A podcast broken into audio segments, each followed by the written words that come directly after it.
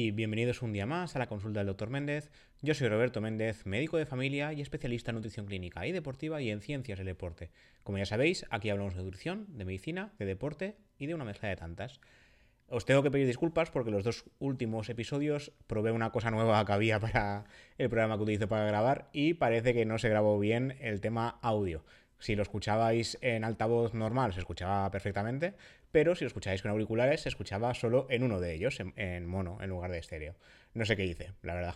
He quitado todas las opciones y ahora, en principio, este se oye bien, que lo, he comprobado antes de subirlo, ¿vale? Y nada, dicho esto, eh, hoy hablaremos otra vez del sueño. Ya sabéis que tenemos un capítulo entero dedicado al sueño, aunque no dedicado especialmente a la alimentación para dormir mejor. En este caso fue un, episodio dedicado a hábitos saludables y a hablar de eh, cómo afecta el sueño a cada edad.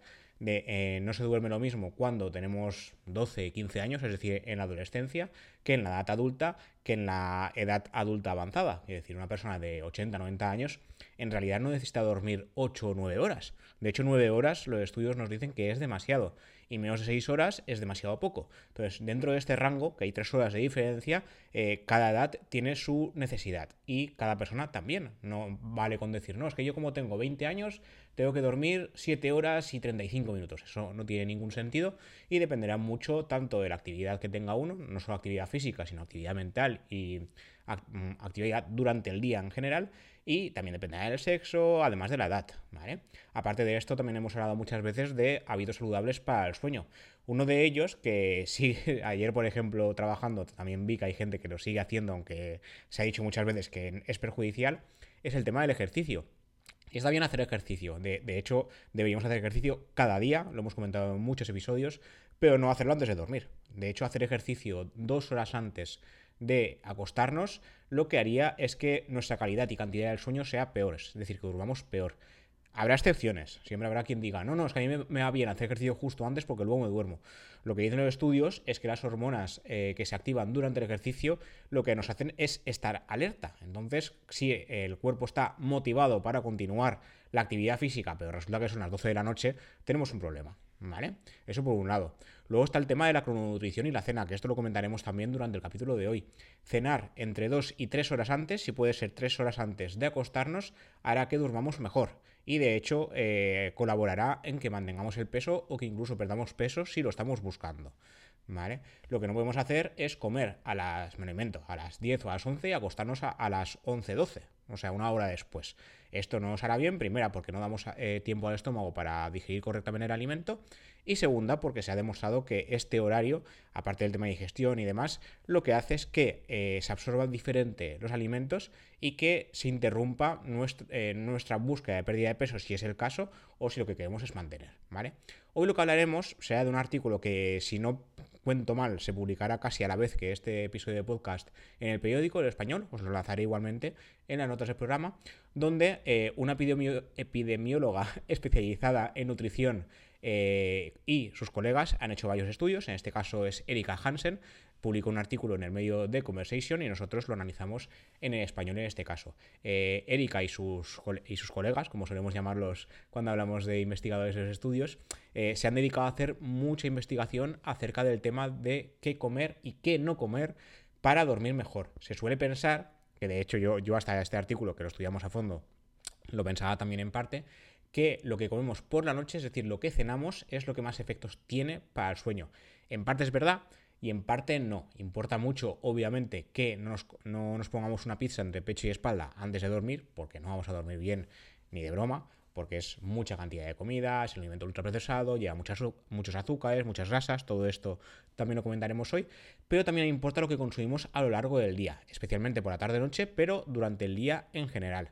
Eh, en este caso, eh, Hansen, la Erika Hansen, lo que vio es que los patrones dietéticos en general, es decir, durante el día y durante días, a lo largo del tiempo, afectan tanto a la calidad como a la cantidad del sueño y de hecho pueden contribuir a padecer insomnio. Eh, los trastornos eh, del sueño son muy comunes en el mundo occidental. Si no recuerdo mal, cuando hicimos el programa del episodio sobre el sueño y cómo dormir mejor, eh, ya comentábamos que, lo, digo de memoria, creo que era un 54% de la población adulta en el mundo occidental, es decir, los, países del primer mundo, eh, sufren insomnio. Y esto realmente es un gran problema, sobre todo también en España, desde donde grabamos este programa, porque eh, en España en especial se están dando muchas medicaciones para el insomnio, cuando lo que deberíamos hacer inicialmente es mejorar nuestros patrones del sueño, nuestros rituales previamente al sueño, nuestros hábitos de vida durante el día para poder tener sueño y no echar mano de pastillas porque no tiene ningún sentido.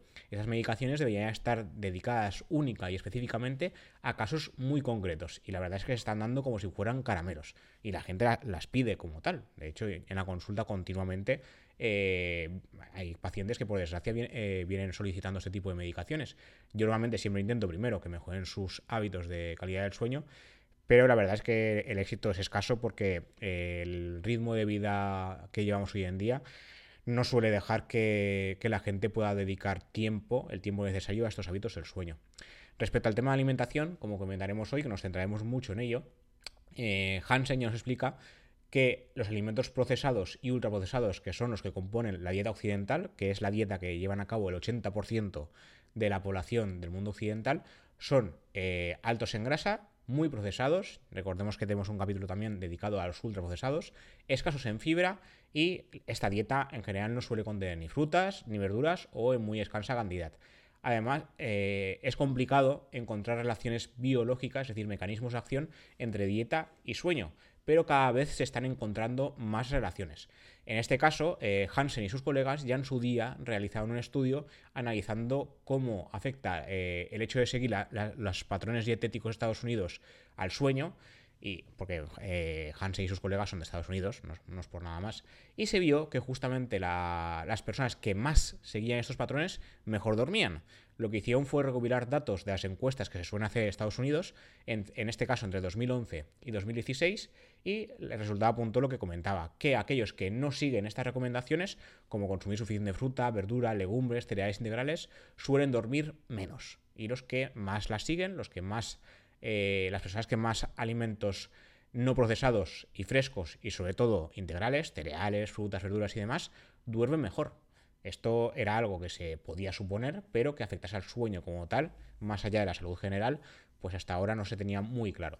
En otro estudio, Hansen y sus colegas lo que hicieron fue realizar un seguimiento a más de mil adultos jóvenes de entre 21 y 30 años que se inscribieron a un estudio eh, de intervención dietética online. El objetivo era ayudarlos a consumir más fruta y verdura. En este caso, aquellos que consumieron más fruta y verdura, o sea, los que siguieron el estudio como tal, durante los siguientes tres meses, referían que habían dormido mejor y más tiempo, más calidad y más cantidad, y tenían menos síntomas de insomnio, obviamente. Como explica la misma epidemióloga, esta frase me va a cortar, los estudios coinciden en que los patrones dietéticos generales más saludables se, asocian con una mejor calidad y cantidad del sueño. Y el ejemplo que más comenta ella, que de hecho en sus estudios hablan mucho de, esta dieta, es la dieta mediterránea. Es rica en alimentos vegetales, aceite de oliva, mariscos y baja en grasa y azúcares añadidos. También están ejemplos de las dietas antiinflamatorias, hemos hablado de algunas de ellas, por ejemplo la dieta MIND o mente, que la analizamos junto a la dieta mediterránea, y es que este tipo de dietas comparten características con la mediterránea en especial porque se enfocan en determinados alimentos ricos en flavonoides, que son antioxidantes presentes en las plantas y que se ha visto que sí que reducen los biomarcadores inflamatorios. O sea, sí que hay un mecanismo de acción claro, al menos en cuanto a los flavonoides se refiere, porque a mayor consumo de flavonoides, menores son los biomarcadores inflamatorios en el organismo y menor inflamación crónica, de la que también hablamos recientemente en otro capítulo. Otros trabajos que han realizado este grupo de investigadores, siempre capitaneados por Hansen, es que hay determinados alimentos, en este caso pescado graso, lácteos, kiwi, cerezas y bayas como fresas y arándanos, que se relacionarían con una mejor calidad del sueño. Y el mecanismo de estos también se habría estudiado. En este caso parece que estos alimentos aportan melatonina, un conocido modulador del ritmo circadiano. Todos estos eh, alimentos, en, el artículo, que os recomiendo leer a fondo porque había mucha evidencia tras él, de hecho me gustó mucho eh, analizarlo porque cada uno de estos alimentos tiene su estudio. Quiero decir, no lo han dicho por decir. Los lo típico que decimos, no, es que los alimentos ricos en fibra, y decimos alimentos ricos en fibra como un listado sin ningún estudio. Pues aquí sí, en cada uno de los alimentos hay un estudio que si tenéis interés eh, estaría, estaría bien leerlo, o aunque sea eh, de pasada, pero cada uno de esos alimentos tiene su evidencia. ¿vale? Luego, por otro lado, tenemos el tema de la fibra, legumbres, avena, En Avena especial eh, tenemos un podcast eh, también en Palabra de Runner, en, bueno, en Diario Runner en especial, el podcast de Palabra de Runner de Pedro Moya, que si no cuento mal también se publica esta semana. La avena es el cereal integral más rico en fibra y además destaca porque tiene fibra soluble e insoluble. Las legumbres, hemos hablado otras veces de ellas, también muy ricas en fibra, y también destacan, en este caso, para el sueño, además de la fibra, los alimentos ricos en triptófano, alimentos proteicos como carne de ave, que parecen mejorar también la calidad del sueño. Existen también nutrientes individuales, magnesio, calcio, manganeso, ácidos grasos omega 3 y hierro, que también demostrarían mejorar la calidad del sueño. En este caso, eh, esta parte no me gustó mucho en especial porque prefiero, de hecho la evidencia lo dice, que es mejor hablar de alimentos en general que, hablar de nutricionismo, es decir, de centrarse en nutrientes específicos. Al final, lo que se ve es que el alimento en sí es el que ayuda a determinadas cosas. En este caso, los alimentos ricos en fibra como legumbres y amena, aparte de la fibra, son muy ricos en nutrientes en general. Entonces, buscar un alimento solo por un nutriente no tendría mucho sentido, ¿vale? Y la realidad es que los investigadores dicen que se trata de una que la relación realmente sea cíclica, o sea, una buena dieta promueve una mejor calidad del sueño y a su vez una mejor calidad del sueño promueve mejor, eh, mejores hábitos alimenticios y hábitos de estilo de vida en general. Al final es un círculo virtuoso, no vicioso, círculo virtuoso para que, eh, que una cosa de nuestra vida mejore haga que mejore el resto. Entonces, si comemos bien, dormimos mejor. Si dormimos mejor, seguimos comiendo bien, seguimos teniendo ganas de hacer ejercicio, seguimos estando más activos. Muchas veces la gente se queja, de hecho esto es súper común, de que es que no tengo ganas de hacer, eh, de salir a caminar, de salir a correr, y cuanto menos haces, menos quieres hacer. El cuerpo funciona así, el cuerpo humano es vago, ¿vale? Entonces, si no hacemos nada, nunca haremos nada lo que tenemos que hacer es intentar hacer, aunque sea pequeñas cosillas, y poquito a poquito eh, vamos encendiendo la máquina, ¿no? La máquina entiéndase como nuestro organismo. Y cuanto más cosas hacemos, más queremos hacer. Esto es también un mecanismo mental, fisiológico que tiene el organismo humano, pero si no enchufamos, no vamos a hacer nada, ¿vale? Esto funciona con cualquier cosa y en este caso con el tema de, los hábitos dietéticos para el sueño se ha visto que tiene una clara relación y además viceversa. O sea, cuando mejoramos uno, mejora el otro y el otro mejora uno, ¿vale? Esto con el ejercicio funciona igual. Y luego ya, para ir terminando, terminando entre comillas, ¿qué alimentos se deberían evitar para dormir, para dormir bien? Vaya, para evitar el insomnio. En este caso, eh, Hansen habla de cinco tipos de alimentos en general las grasas saturadas, eh, en este caso disponibles en comida rápida y alimentos ultraprocesados y afectarían a la calidad y cantidad del sueño.